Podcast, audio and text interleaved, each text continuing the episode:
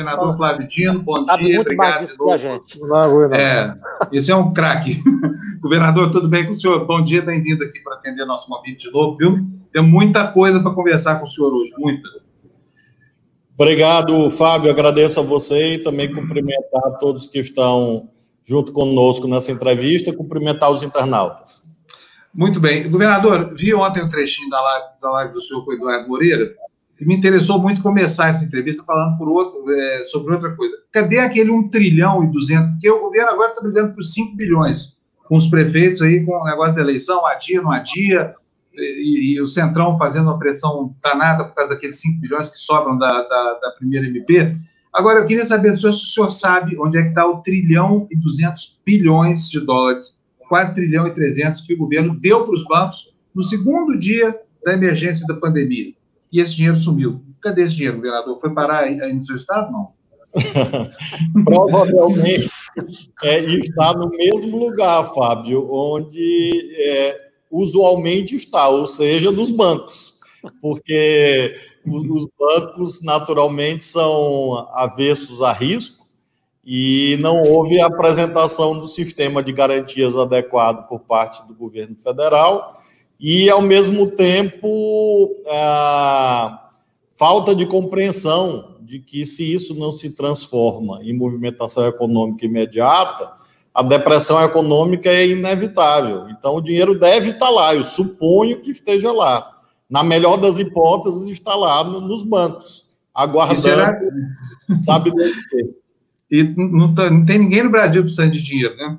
Eu queria saber do senhor, se o senhor acha que esse dinheiro não sei se o senhor sabe, eu tenho opinião sobre isso, mas esse dinheiro continua custando alguma coisa para o governo, ou seja, continua rendendo alguma coisa para os bancos, recebendo esse presentão, quando esse ministro aí fica sovinamente segurando o dinheiro do, do auxílio emergencial para os pobres? É, é, é, claro que há a, a possibilidade de, do, dos bancos é, se remunerarem se rentabilizarem com isto. Há regras do Banco Central sobre isso, e há um equívoco que é o fato de você recorrer a este caminho do crédito, que não vai funcionar nesse instante, é emergencial, dramático. Nós estamos com a economia indo para UTI, então você precisa, na verdade, de um outro caminho, que é colocar dinheiro direto na conta das micro e pequenas empresas. Esse é o destino correto é, do, do, do, do dinheiro. É, exatamente porque isso vai fazer com que nós tenhamos uma quebradeira em série ah, no, no, setor da economia real, nas micro e pequenas empresas, sobretudo. Bom, vou rodar a nossa roda aqui. Eu, é, isso. Eu, deixa o Blay, William, deixa o Blay, que ele está quietinho faz tempo aí. Em seguida você, tá? Comentário Fala, rápido. Governador, antes da, é, antes da pergunta. Houve, houve um, um, uh, um, jantar, né, esses dias, uh, esse, alguns dias atrás, organizado, então, uh, em homenagem, entre aspas, ao uh, Flávio Bolsonaro, ou seja, para, em apoio ao Flávio Bolsonaro nesse momento difícil que ele passa, coitado.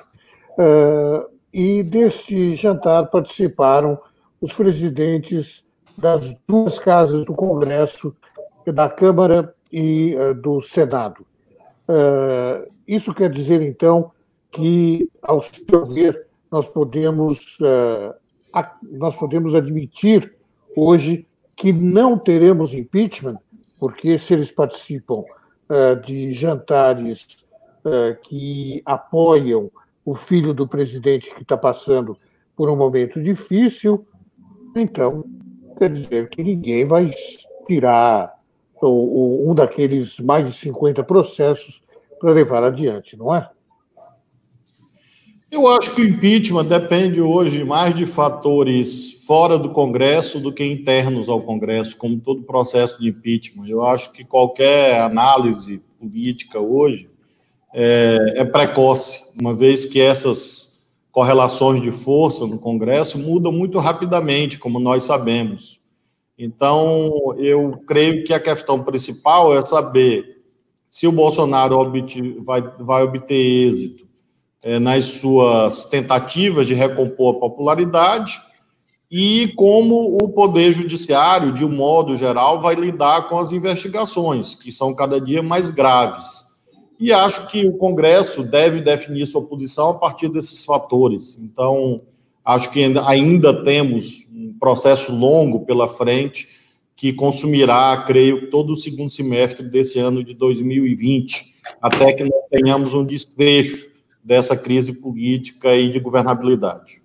Governador, então deixa eu indagar o senhor. É, nesse leque de possibilidades que existe no horizonte, o senhor apostaria hoje mais no TSE, no crime comum no Supremo e bem menos no impeachment por responsabilidade, não é isso?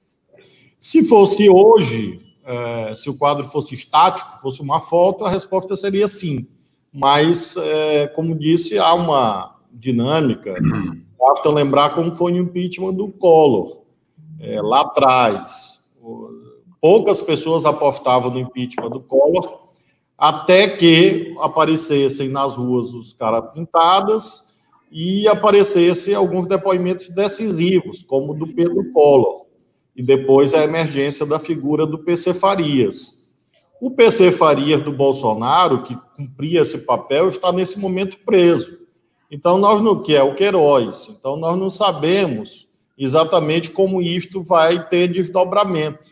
Então, acho que todas as possibilidades estão em aberto é, nesse instante, porque nós temos, de fato, esses múltiplos cenários, dada a multiplicidade de, de ilicitudes que estão hoje em apuração. Quem pergunta? Posso? Pode, claro. É, governador, eu gostaria de fugir um pouquinho dessa coisa e fazer uma pergunta que, para mim, me interessa, que eu fico muito curiosa. Como é que é ser comunista? Porque... É, é ser vermelho. É, como é que é ser comunista? Porque, Ele nem parece comunista, né, Gina? Não é, é, é, a gente é acusado todo o tempo como jornalista. Governador, o senhor come criancinha aí no Maranhão? Não? Olha, eu, eu tenho, na verdade, comido muito carboidrato. Na verdade, minha esposa briga muito comigo. É a única coisa que é muito, muito arroz, muita farinha d'água, farinha de mandioca, que a gente chama de farinha d'água aqui. Agora, é, eu acho engraçada a pergunta, porque me lembrou uma história de um empresário, história real, de um grande empresário que veio aqui ter uma audiência comigo, e depois da audiência ele disse: Governador, o senhor dá uma palavra com meu filho pelo telefone? Aí eu disse, coisa inusitada, né? E eu disse: tudo bem, eu falo. E aí ele colocou o filho no telefone e, eu falei com ele, e aí no final o, o, o, empresário, já um senhor idoso de mais de 70 anos, me explicou que o filho dele estava muito preocupado, porque o pai ia ter uma audiência com um comunista. E aí eu disse ao, ao, ao, filho que o pai dele estava gozando de ótima saúde, com a vida preservada. Então, é, é uma concepção política que luta contra as desigualdades, contra a, as injustiças sociais. E, e, há, inclusive, múltiplas formas. É engraçado que esses estigmas, do tempo do doicode, da, da ditadura, ficaram tão vivos. Eu entendo a sua pergunta, claro que não da sua parte, eu entendi muito bem o seu propósito, de que haveria uma espécie de modelo é, de uma pessoa de esquerda que seria uma pessoa raivosa, irada, e, e o que nós estamos encontrando, na verdade, é que esse extremismo se situa em outro espectro político, que é exatamente o extremismo de direita, em que nós estamos vendo essa marca da violência, do ódio a tudo e a todos. Então, realmente, nós temos que enfrentar, sim, esses estigmas, e eu luto todos os dias contra eles, mostrando na prática concreta que nós temos uma ampla aliança política aqui no Maranhão, governamos com essa aliança, são 16 partidos políticos, e graças a Deus temos ótimos índices de aprovação, muitos programas sociais. E eu rezo o Pai Nosso todo dia, com minha esposa e meus filhos, antes de dormir. Criancinha não tem no cardápio mesmo, não, né, governador? Então, mas houve uma mudança. Eu não sei se o. o... Criancinha, criancinha só tem para receber escola, escola digna. Isso mesmo, boa. Que a gente inaugura muito, é o governo que mais inaugura escola no Brasil. Então, o governador, aproveitando aqui essa deixa da Gina e o que o senhor respondeu, mas eh, teria havido uma mudança no próprio logo e na própria forma de comunicar é, do partido do senhor, né? Para não destacar mais a, a linhagem comunista, né? Mudança de cores. Isso ocorreu há um tempo atrás, foi até notícia de alguns jornais. O senhor tem usado essa nova comunicação ou não? A gente usa as várias marcas. O que eu tenho é, apontado é que a foice e o martelo são símbolos do mundo do trabalho do século XIX. É, nós não temos é, hoje o, o, trabalhadores do campo usando foice e trabalhadores da cidade usando martelo. Isso é realmente excepcional. Então, você adequa os símbolos à evolução da humanidade. É, então, não é a questão principal. É, o que há, de fato, é uma preocupação com o programa, com as propostas, o que você defende. E o nosso partido continua nesse aspecto fiel à sua tradição nacional, é um partido patriota, democrática, é um partido que acredita no pluralismo político, nas liberdades, e popular, é um partido que prioriza os interesses dos mais pobres. Essa é a nossa trajetória. Governador, eu conheci o Maranhão quando o Sarney era presidente da República. E eu, a gente era obrigado aí, eu trabalhava na Globo na época, mas ia quase todo fim de semana para ele. Quando ele não, não ia para a ilha do Curucu, ele ficava no sítio. Como é que chamava o ele? Aquele sítiozinho dele aí perto de Brasília, perto do, do, do Catetinho? É, São Enfim, José, São José do Pericumã. Isso, obrigado, governador. E eu, e eu vi esse estado é, completamente arrasado com as finanças, a moralidade, né? O Sarney chegou a se apossar do convento das Mercês aí para construir um museu, né? Às custas do dinheiro, o Museu da Vaidade do Sarney. E, enfim, essa, essa oligarquia ficou com esse Estado nas mãos durante 50 anos, produzindo os piores indicadores sociais. A maior pobreza do Brasil, quer dizer, o Maranhão, apesar de toda a riqueza natural que ele tem, ele sofreu na mão das diversas oligarquias. Inclusive, foi antes é, retirada do poder pelo Sarney. Aí entra o senhor, começa a fazer escola, faz um monte de coisa bacana, essa coisa toda. Eu queria saber como é que é governar com o resíduo disso. Por quê? Está lá o, o, o, o, Bolsonaro comprando o centrão inteiro do Congresso, gastando dinheiro danado e comprando a própria estabilidade política. Aí eu pergunto para o senhor, o senhor que chegou aí né, com peste de comunista contra essa oligarquia, que deve ter ainda seus tentáculos para tudo quanto é lado do Maranhão, como é que o senhor consegue governar sem estabelecer uma relação fisiológica né? Como é que o senhor dá, digamos assim, a carne aos leões aí no, Maranhão? Como é que o senhor mudou essa mentalidade? Sobretudo uma conexão direta com a população mediante ações, obras. É, nós inauguramos aqui em 100 dias 13 equipamentos de saúde. Nós continuamos a, sem fazer festa, óbvio, sem fazer aglomeração, mas a toda semana nós temos entregas de escolas, toda semana. É, nós concluímos escolas, nós temos programas sociais, a maior rede de segurança alimentar hoje do país. Servimos 25 mil refeições por dia, mesmo durante a pandemia do coronavírus. Então, é um governo que traz a marca social e resultados, em meio a intempéries terríveis.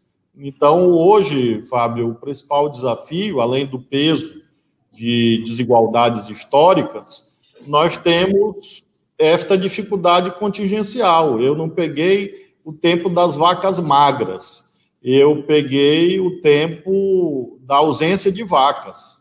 Ela não tinha vaca nenhuma. Não, vaca nenhuma, porque é uma crise econômica terrível, devastadora. Então, é, esse é o principal problema. Então, dizer, dá para governar sem ter que comprar apoio, é isso que você quer dizer? Você tem que ah, pagar para apoio político. Não, isso não existe aqui, não, de jeito nenhum. A gente faz um, um governo com base na política. Política, apenas isso. E dá para transpor isso para a realidade federal, o senhor acha, não? Sem dúvida que dá. O pessoal está aqui na torcida pelo senhor aqui. Talvez um monte de gente que falar que era presidente da República, presidente da República, presidente da República. Pode olhar na nossa área de comentário aí. Eu queria saber se dá, ou se, ou se todo presidente que tenta governar desprezando esse apetite dinheiro do Centrão, está condenado a, a, ser derrubado como alegam os que caíram. Na verdade, o problema é que se o presidente da República é frágil, o Congresso Nacional se fortalece. para o bem e para o mal.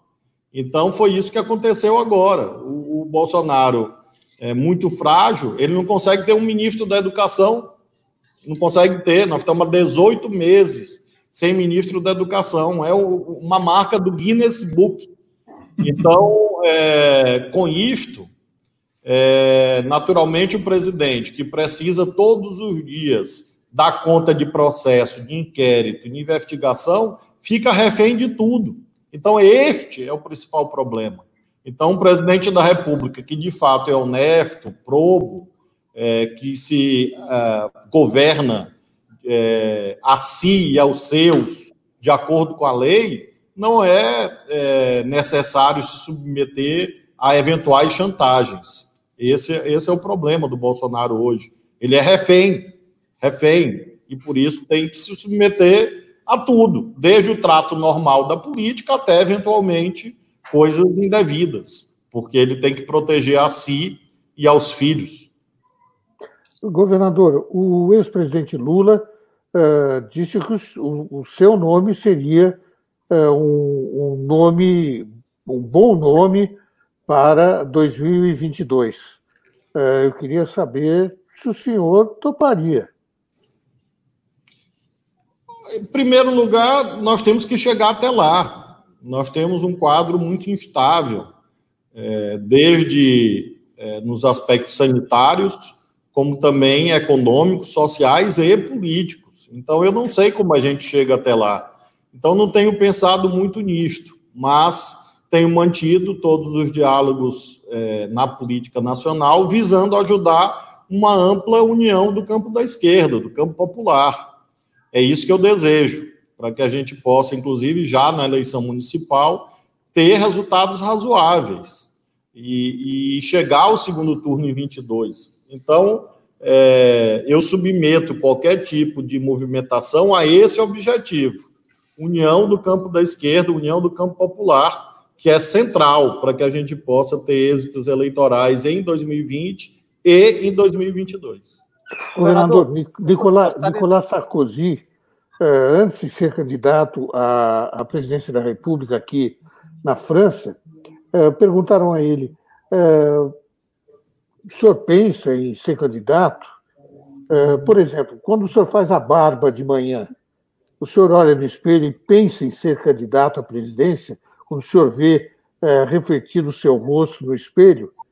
É, ele diz sim, sem dúvida alguma. O senhor faz a barba? Genial. Tenho, tenho feito pouco, a pandemia não tem deixado. Faça mais, faça mais, governador. Governador, bom, gente.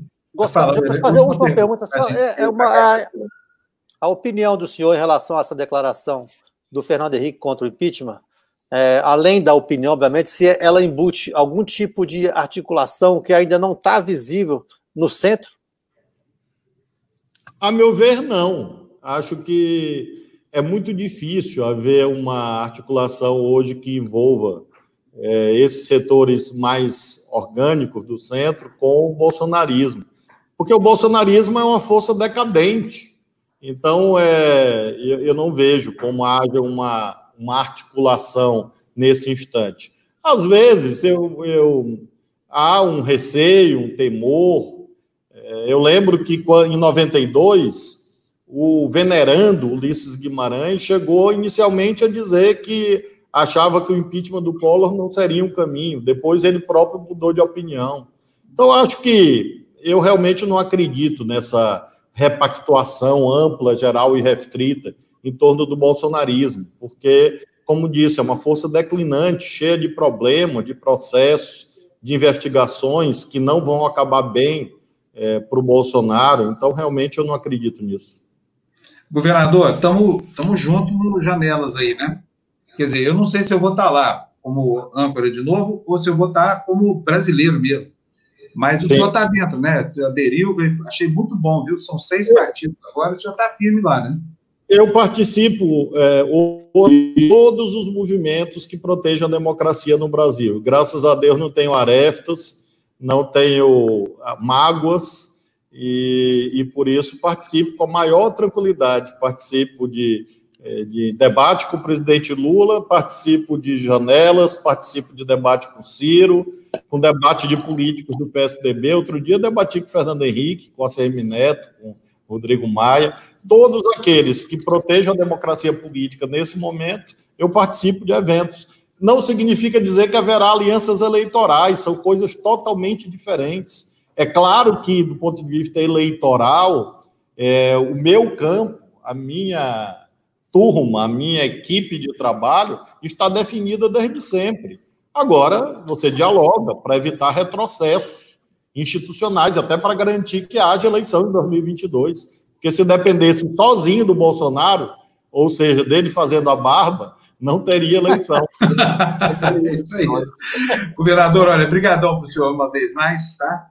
A gente logo, logo volta a aborrecer o senhor aí para falar mais aqui na, na TV Democracia, porque o pessoal adora o senhor aqui, viu? Todo mundo fã do senhor aqui. Não vi nenhuma crítica aqui. Aliás, eu estou achando até estranho isso. Como assim não, não tem Bolsonaro aqui enchendo o saco? É a primeira vez na história. Tchau, governador. Obrigado, viu? Um abraço, até mais.